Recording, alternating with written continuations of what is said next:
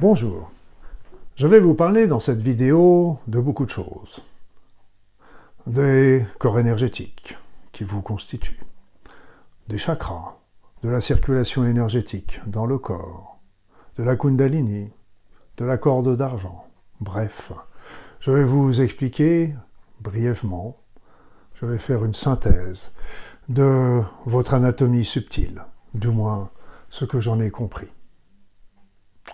Alors, euh, je suis Luc Baudin, je suis un ancien médecin, je suis spécialiste en soins énergétiques et c'est pour ça que j'ai beaucoup étudié cette anatomie subtile au cours de ces dernières décennies, disons, ça le temps passe vite. Je suis aussi spécialiste en médecine naturelle, je suis par ailleurs auteur et conférencier. Alors commençons par le commencement. Commençons par les enveloppes subtiles, les corps énergétiques. Donc euh, ceux-là ont été déjà très bien décrits par euh, les l'Ayurveda. Donc nous sommes constitués ainsi de sept corps subtils, de sept corps énergétiques.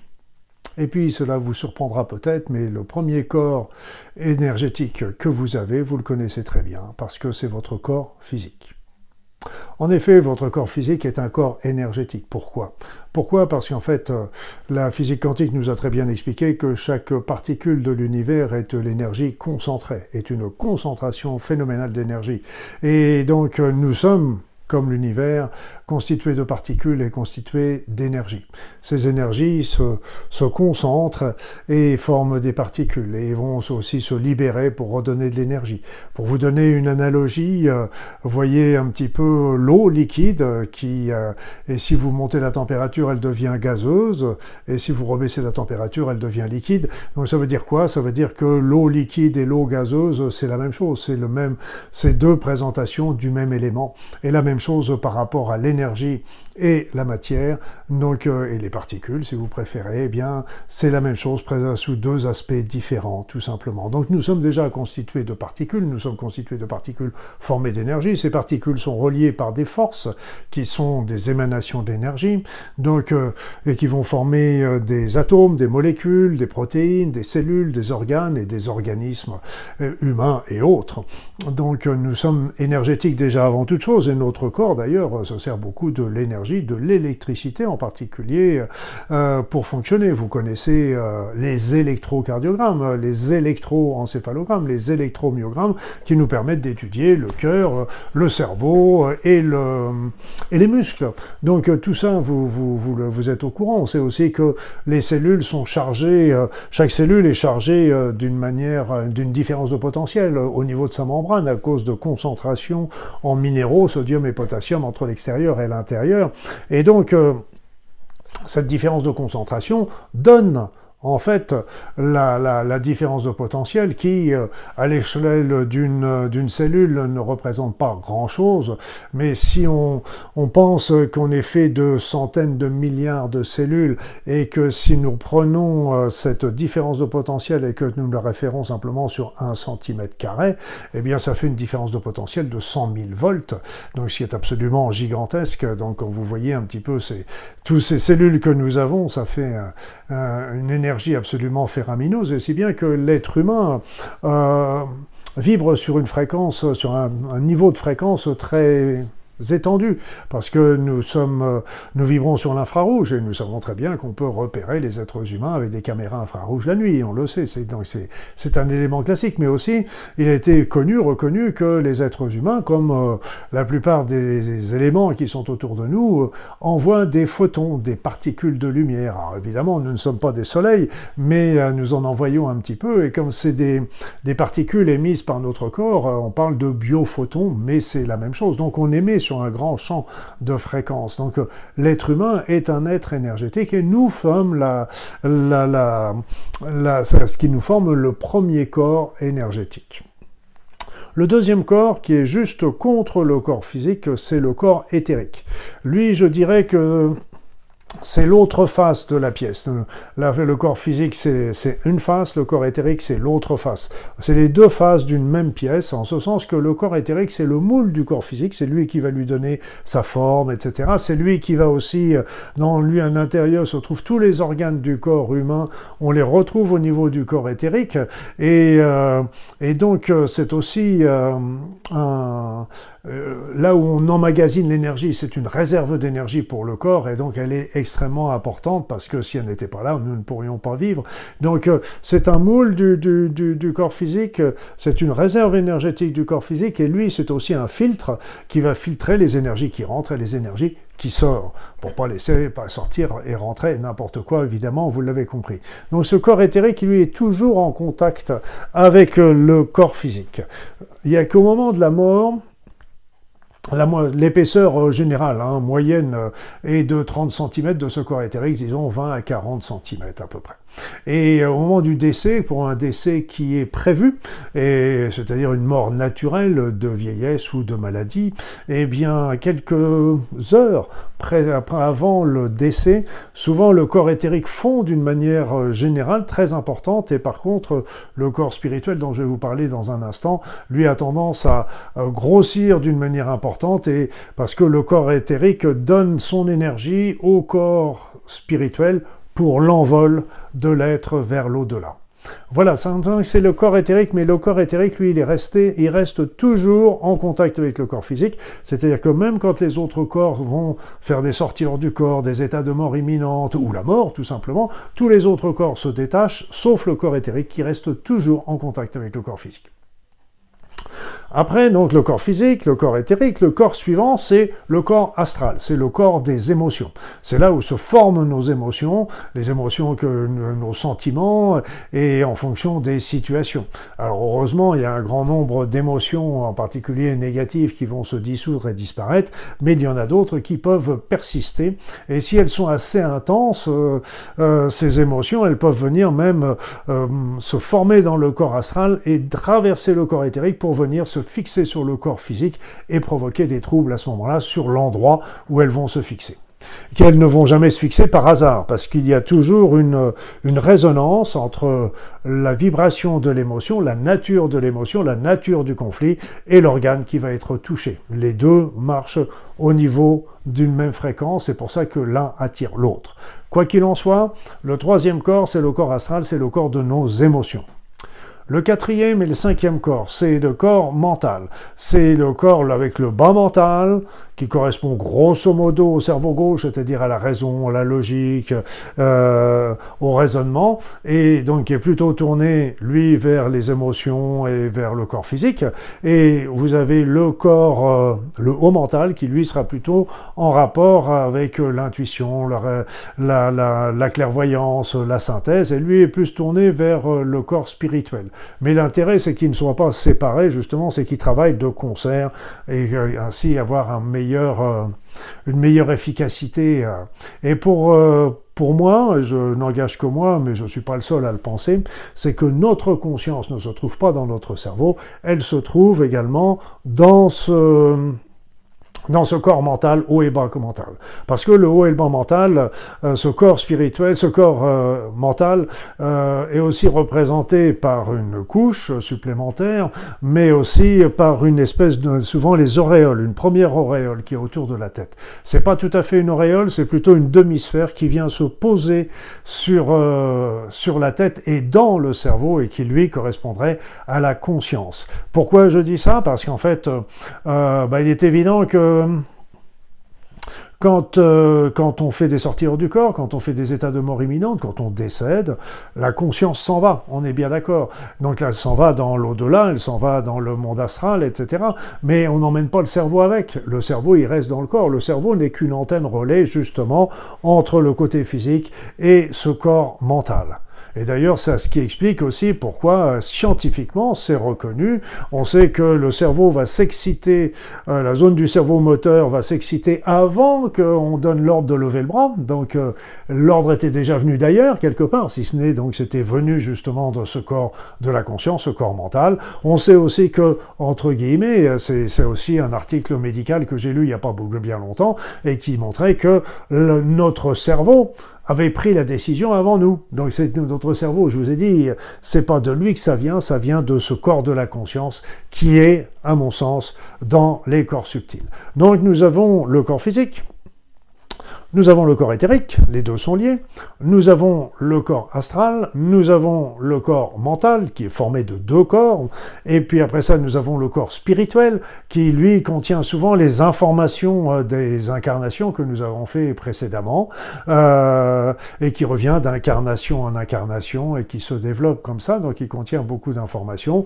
Et puis après ça, vous avez l'âme, l'âme qui, elle, euh, est et de notre élément le plus pur et qui va se développer au fur et à mesure de nos expérimentations, de nos expériences, de nos apprentissages au cours de nos nombreuses vies.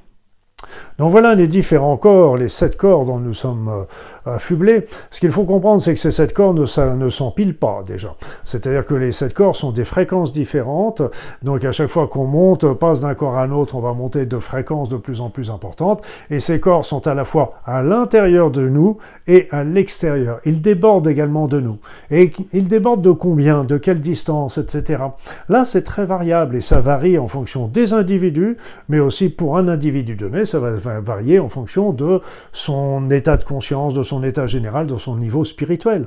Par exemple, euh, si une personne qui a un, gros, grand niveau de conscience, etc., aura peut-être un, corps, un corps euh, euh, mental qui va être développé sur un mètre, voire davantage. J'ai vu même une personne qui avait un corps spirituel qui, qui allait jusqu'à plusieurs mètres autour de son corps physique, parce qu'elle ressortait d'une période de recueillement, de méditation, de prière. Mais c'est évident que quand elle est revenue dans la vie active de tous les jours, la peau s'est retrouvée avec les, les, problèmes que vous connaissez, et donc d'un seul coup, le corps, le corps spirituel s'est mis à fondre pour, parce qu'elle est revenue, elle était revenue dans la matérialité. Donc si vous voulez, la taille des corps varie beaucoup en fonction euh, de notre état santé, de notre état physique, mais aussi de notre état psychique et de notre niveau spirituel.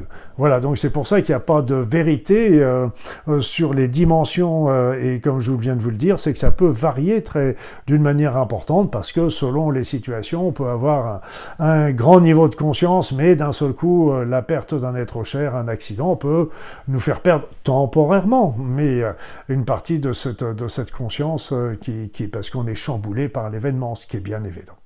Voilà, donc ça sont les différents corps subtils. Ce qui est intéressant aussi à noter, c'est que chaque corps subtil, qui est un niveau de fréquence différente, se situe aussi sur des dimensions différentes. Le corps physique et le corps éthérique, qui sont liés, comme je viens de vous l'ai dit, eh bien, en fin de compte, eux, ils correspondent bien sûr à, l'univers tel qu'on le connaît, l'univers en trois dimensions, plus le temps, qui serait la quatrième dimension. Le, corps astral, le corps des émotions, lui, serait plutôt l'intermonde, c'est-à-dire le monde qu'il y a entre celui que nous connaissons ici et l'au-delà. Donc c'est le, passage euh, euh, par lequel doivent euh, aller les âmes pour rejoindre l'au-delà, ce qui n'est pas toujours très simple parce que ça correspond aussi au, monde des esprits, comme on le décrit, qu'on connaît, qu'on peut découvrir euh, avec les voyages chamaniques. Et donc c'est pas c'est pas un monde de tourpeau parce qu'il n'est plus dans la matière et l'énergie est toute puissante et donc la pensée est toute puissante. Il suffit de penser et ça crée tout de suite dans l'énergie. Donc c'est pour ça que euh, les personnes qui arrivent de l'autre côté et qui ne sont pas averties, eh bien vont penser par exemple euh, qu'elles méritent l'enfer et elles peuvent se créer l'enfer ou inversement, elles peuvent se créer le paradis, on peut tout créer, mais elles ne sont pas arrivées encore dans l'au-delà. L'au-delà, c'est là, c'est l'endroit où on va, on doit se retrouver après. Euh, avec euh, là encore, il y a beaucoup de niveaux dans l'au-delà, il y a beaucoup de maisons dans la maison de mon père, comme disait, comme disait le Christ. Eh bien, c'est pareil, il y a beaucoup de niveaux en fonction de notre niveau de conscience. On, suit les niveaux en fonction de notre niveau de conscience, parce que, ben, encore, si on était dans, on nous mettait dans un niveau élevé et, et qu'on était euh, sur une fréquence basse, on suivrait pas grand-chose, on comprendrait pas grand-chose. Donc, il faut suivre. Euh, c'est là, c'est pas un c'est pas un jugement, c'est simplement euh, de se placer un peu. Moi, je donne souvent l'exemple si vous faites un si vous voulez suivre des cours d'anglais, que vous êtes adulte, vous allez voir une école et on va vous dire, bon, vous êtes débutant, vous avez déjà parlé anglais, vous savez parler anglais, vous voulez vous perfectionner, donc il y a trois niveaux. Et si vous êtes débutant, c'est pas une punition si on vous met avec les débutants, c'est parce que si on vous met avec les gens pour le perfectionnement, vous serez vite perdu. C'est le même principe, c'est pas un jugement, c'est un état des lieux. Et donc dans, ce, dans, ce, dans cet au-delà, c'est là où on, on, digère un petit peu ce qu'on vient de faire dans l'incarnation précédente, et c'est là qu'on prépare aussi l'incarnation suivante, et je pense qu'on apprend encore pas mal de choses dans l'école de l'au-delà. Après ça, vous avez le monde, le monde, le corps spirituel. Donc l'au-delà correspond au monde de la conscience, au corps de la conscience, au corps mental. Après ça, vous avez le monde céleste qui correspond au corps spirituel. Et puis après ça, vous avez l'âme qui correspond au monde divin. C'est là où on reviendra un jour ou l'autre. Donc ça veut dire quoi? Ça veut dire que nous sommes bien sûr euh, des êtres matériels, etc., mais avec tous nos corps subtils qui sont les uns dans les autres, qui ne sont pas empilés, mais qui sont euh, intriqués les uns dans les autres, c'est pour rien qu'ils agissent les uns sur les autres, eh bien nous sommes à la fois ici et là. C'est-à-dire que nous, sommes sur la Terre, mais nous avons aussi un pied dans le monde des esprits, nous avons un pied euh, dans l'au-delà, nous avons un pied dans le monde céleste, nous avons un pied dans le monde du, du divin. Donc nous sommes des êtres multidimensionnels, et ça il faut aussi bien le comprendre. Alors ça, c'était une vision euh, tout à fait juste, hein, à mon sens, euh, des, de, de, l'Ayurveda, mais on peut présenter ça aussi d'une manière un peu plus euh, actuelle, en, visualisant, hein, que ces, enveloppes subtiles sont, sont, pourraient être aussi considérées comme des hologrammes, qui tourneraient autour de nous et avec des formes géométriques différentes. Le premier hologramme, d'ailleurs, correspondrait à, à, la forme de la Merkaba, qui sont deux, deux tétraèdres qui s'empilent qui s'emboîtent l'un dans l'autre et euh, qui nous permet éventuellement de, de visiter d'autres dimensions. Mais ce qu'il faut bien comprendre, c'est que pour aller dans une autre dimension, les autres dimensions, elles sont pas quelque part ailleurs dans le temps ou l'espace. Elles sont là, elles sont superposées aux nôtres. Il suffit simplement de changer sa vibration pour passer d'une dimension à l'autre. Il suffit de, c'est gentil de le dire, Luc Baudin, mais c'est pas facile à faire. On est bien d'accord. Donc sinon, on serait, mais on le fait un peu parce qu'on s'en va, on part, on, notre esprit s'en va dans la lune quelque part. On est parti aussi dans la prière. on est aussi parti quelque part ailleurs. Hein, donc on est, on y va aussi hein, régulièrement dans d'autres dimensions, sans que nous y prenions garde forcément. Alors donc ça, c'était les sept corps énergétiques de l'être humain, ou les sept enveloppes subtiles du, de l'être humain.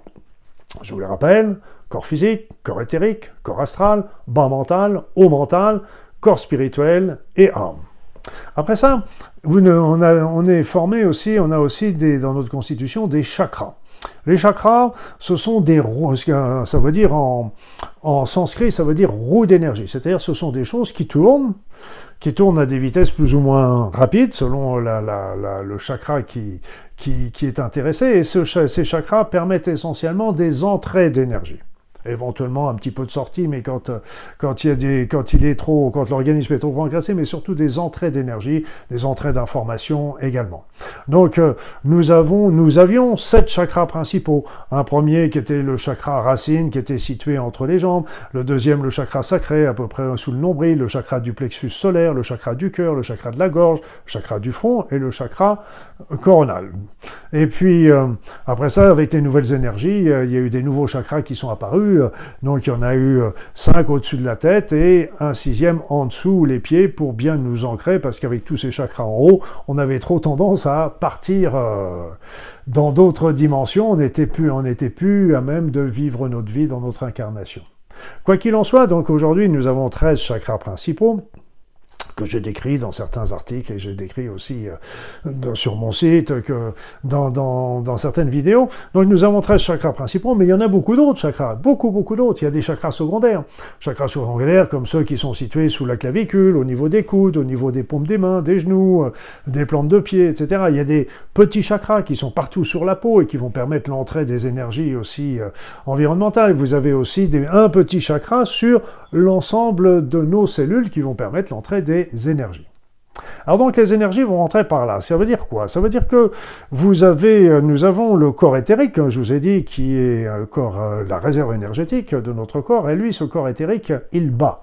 Il bat à la fréquence de quelques, d'une, d'une, d'une dizaine de battements par minute, et à chaque fois qu'il 10, 12, et à chaque fois qu'il se dilate, il absorbe les énergies environnementales, et à chaque fois qu'il se contracte, il pousse ces énergies vers les chakras, les chakras principaux surtout, mais aussi tous les autres chakras dont je viens de vous ai parlé. Donc ces énergies vont rentrer dans notre corps, et une fois rentrées dans notre corps, elles vont avoir plusieurs destinations. La première destination va être, euh, elle va, agir sur, euh, vont passer dans les méridiens d'acupuncture, ou les nadis, comme, euh, comme les décrivent en Ayurveda, les fils Aka, comme le décrivent les Polynésiens, ce sont des vaisseaux d'énergie, un peu, qui transportent l'énergie, un peu comme nos artères transportent le sang oxygéné. Donc ces vaisseaux d'énergie vont circuler dans le corps et vont aller nourrir toutes les, tous les organes et les cellules. Ce qu'il faut bien comprendre, c'est que ce n'est pas l'énergie du corps. L'énergie du corps, elle est fabriquée par l'ATP, l'adénergie de triphosphate, qui est fabriquée par nos mitochondries et qui donne l'énergie de notre corps physique. Là, ces différents, ces énergies qui vont entrer dans notre corps vont bien sûr aider à notre vitalité, etc. Mais pourquoi? Parce qu'en fait, je vous ai dit que nous étions formés de particules. Or, ce qu'il faut, c'est que ces particules, comme tout, elles s'usent. Donc il faut les régénérer. Et ces énergies vont arriver pour les régénérer, voire les remplacer, pour que les, particules de notre organisme soient toujours efficaces. Donc ça va contribuer à notre force, notre force et notre vitalité, évidemment. Donc il faut bien comprendre que ces énergies, une fois qu'elles ont été utilisées, ça devient des énergies usagées, usées. Et donc là, il faut comprendre que ces énergies doivent être éliminées. Ça, il n'y a pas beaucoup de personnes qui, vont, qui vous le disent, mais c'est pourtant une, évidence. C'était quand vous buvez de l'eau, ça va être pour votre organisme, etc. Mais une fois que l'eau a été utilisée, elle va être éliminée par les urines. Et là, de la même manière, les énergies qui ont été utilisées doivent être évacuées. En général, c'est par les pieds. Ça pourrait se faire aussi par les mains, mais comme on est plutôt bipède, ça passe surtout par les pieds pour nous.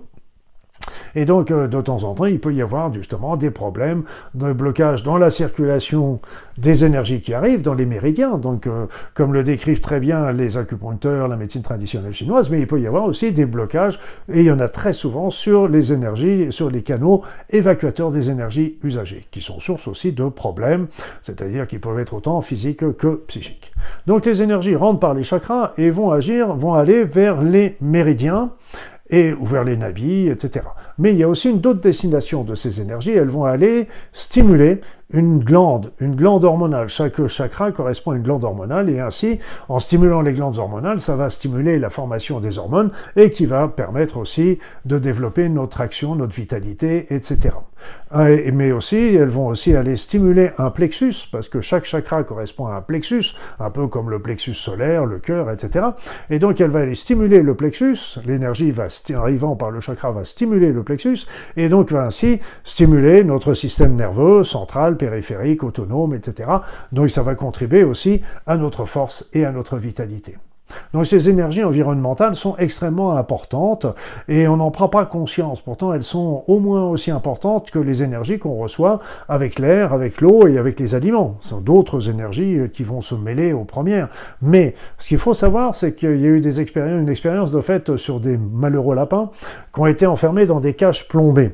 Ils ont été nourris, euh, hydratés comme d'habitude, mais ils étaient complètement coupés des énergies environnementales et ces pauvres lapins sont morts en l'espace de quelques jours quelques semaines, je ne sais plus, parce qu'ils n'étaient plus, ils ne recevaient plus l'énergie environnementale.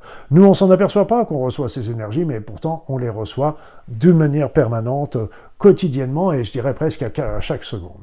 Donc voilà les chakras qui apportent l'énergie, qui favorisent la circulation d'énergie dans notre corps, mais pas uniquement dans notre corps physique, parce qu'on montre toujours les méridiens, les, les, nadis qui circulent dans le corps physique, mais ce qu'il faut savoir, c'est qu'ils circulent également dans tous les enveloppes subtiles. Ils vont nourrir également les enveloppes subtiles de la même façon qu'ils nourrissent le corps physique. Donc voilà, c'est les chakras. Et parmi, parmi ces, ces c'est nadis, je vous ai dit, euh, les chakras apportent l'énergie qui va dans les nadis et les méridiens, mais parmi les nadis, il y en a trois particuliers, trois, trois nadis qui particuliers qui forment la kundalini. Donc il y, a, trois axes, il y a un axe central, vertical, qui est Sushana, et vous avez deux axes latéraux, qui tournent un petit peu comme des serpents, vous voyez, euh, autour de l'axe central, et qui sont Ida et Pingala. Donc ces énergies remontent, euh, ce Kundalini me permet de monter l'énergie vers, euh, vers le haut et en particulier vers la, glande pinéale, vers l'épiphyse. Alors, euh, c'est ce qu'on retrouve, euh, cette image-là, on la retrouve avec le bâton d'Hermès, euh, on retrouve ça avec, avec le caducée des médecins, on retrouve ça, tout ça. Donc ça, c'est quelque chose qu'on connaît bien. Et la visée, c'est que, et c'est pour ça qu'il y a des, des activités spéciales, en particulier qui ont été développées en Inde, avec euh, de la méditation, avec des visualisations, avec, euh, avec la sexualité également, qui permet de monter l'énergie qui se trouve au niveau du bassin. C'est pas un hasard si, le, si euh, on a l'os qui s'appelle sacré. L'os sacré, c'est quand même un beau, un sacré nom, hein, le sacrum. Et donc c'est là, à cet endroit-là, que se situe une grosse boule d'énergie. Et quand on, on éveille la Kundalini, à ce moment-là, ça permet de faire monter cette énergie qui peut, il faut, faut pas que ce soit très brutal et il faut être préparé parce que sinon on a du mal à le supporter. Et euh, donc ça monte l'énergie et ça c'est ça qui va euh, permettre d'ouvrir l'esprit, de monter la conscience, d'aller vers l'illumination et la transcendance. Donc je vous ai dit, il y a des techniques de, de respiration, de, de visualisation, des techniques euh, même de sexualité parce que c'est ce qui se passe aussi au moment d'un rapport sexuel, c'est-à-dire que au moment d'un rapport sexuel, l'énergie de la, base du sacrum va monter par la kundalini de l'homme, rejoindre la femme euh, par euh, les chakras supérieurs, redescendre la kundalini de la femme jusqu'au niveau de la région sexuelle et repasser ainsi chez l'homme. Donc ça, ça permet, ce mouvement permet de, d'amplifier cette kundalini, de faire monter à ce moment-là l'énergie kundalinique vers le haut. Mais c'est pour ça que personnellement, et je n'engage toujours pas moi en disant ça, euh, pour moi je ne pense pas que Ida et Pingala soient les deux, fassent un tête-à-tête, remontent en tête-à-tête comme ça, je pense plutôt qu'ils font un tête-à-queue, un qui monte et l'autre qui descend. C'est pour ça que quand il y a le, la technique par euh, la sexualité, excusez-moi le mot technique, euh, eh bien tout simplement l'énergie remonte par un, un courant de la Kundalini chez l'homme et il va redescendre par un autre courant de la Kundalini chez la femme sinon ce ne serait pas possible que ça redescende chez la femme. Donc c'est pour ça que les deux, les deux, mon, mon sens, vont en sens inverse, et ce qui expliquerait d'ailleurs que pourquoi ça rentrerait complètement en résonance, en particulier avec notre ADN, parce que l'ADN est formé de deux branches qui ne sont pas similaires, mais qui sont complémentaires. Une qui est tournée vers un côté, l'autre qui est tournée vers l'autre côté. Une qui est tournée vers l'avenir et l'autre qui est tournée vers le passé aussi, on peut présenter ça comme ça. Voilà, donc ça c'est la, la, la, la, notion de la, la Kundalini qui sont en fait trois, trois trois, trois nadis particuliers. Comme je vous l'ai dit, ils vont rejoindre le, la glande pinéale, qui est une glande qui est située, une petite glande grosse comme un noyau de cerise, qui est située au niveau de juste sous notre cerveau, hein, nos hémisphères cérébraux. Et pour les anciens, pour euh, eh bien, ils considéraient que c'était le siège de l'âme, pour vous dire l'importance euh, qu'ils avaient pour eux. Et ça nous permet de, elle nous met en relation, en rapport avec les fréquences élevées. C'est comme une antenne radio un émetteur-récepteur, mais sur des fréquences très élevées, très subtiles, qui nous mettent en rapport, en relation avec euh, le monde universel, mais euh, c'est plutôt euh, avec le monde céleste et le monde divin. C'est pour vous dire combien elle est importante, cette petite glande. Voilà, et puis il y a une chose que je ne vous ai pas parlé pour terminer un petit peu ce tableau. Je vous ai parlé des corps subtils, des corps subtils qui peuvent se détacher. Comme je vous ai dit, les corps subtils, quand ils se détachent, corps physique, corps éthérique restent, mais tous les autres corps, astral, mental, euh, spirituel, âme, vont se détacher et vont aller visiter les, autres dimensions.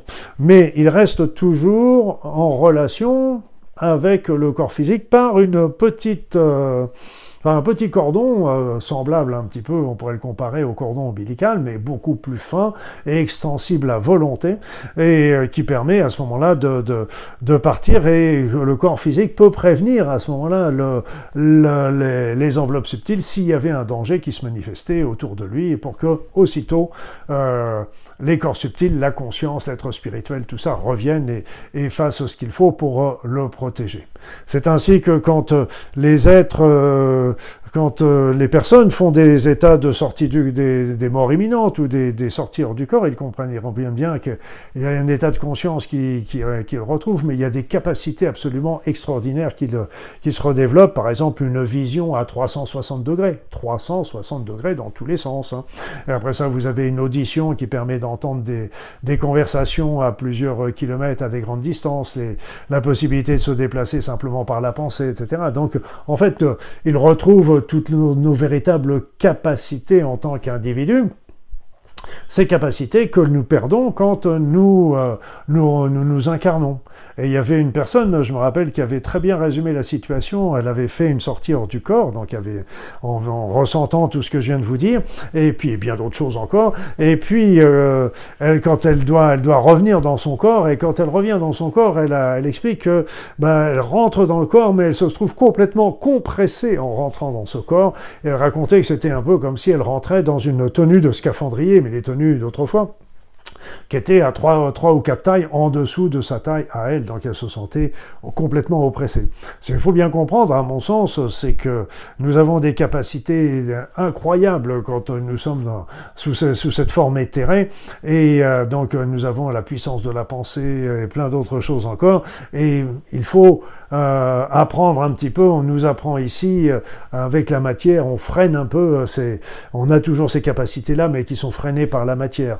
Et je dirais que c'est un peu dans la logique parce que, euh, vous savez, euh, si on apprenait à conduire, on va pas déjà nous, nous faire conduire avec une Ferrari, on va peut-être euh, nous faire conduire avec une Twingo pour commencer, pour, pour apprendre un petit peu à faire ça. Et là, c'est un peu la même chose. On est freiné par la matière. On a toujours ces capacités-là en jachère, en, en développement et qui sont mais qui sont limitées par la matière. Quoi qu'il en soit, la, corde d'argent, elle est extensible et nous permet de revenir dans notre corps physique quand on, se, euh, quand on sort, quand on décide de revenir ou quand il y a une urgence dans le corps physique. Et puis lorsque nous décédons, eh bien là par contre la corde d'argent se rompt, elle se casse, elle se, donc euh, et là ça veut dire que tout retour dans le corps physique est impossible. Donc on ne peut plus revenir dans le corps physique et donc euh, c'est là où en n'étant plus attaché au corps physique, c'est là qu'on peut s'envoler vers le véritable monde, l'au-delà.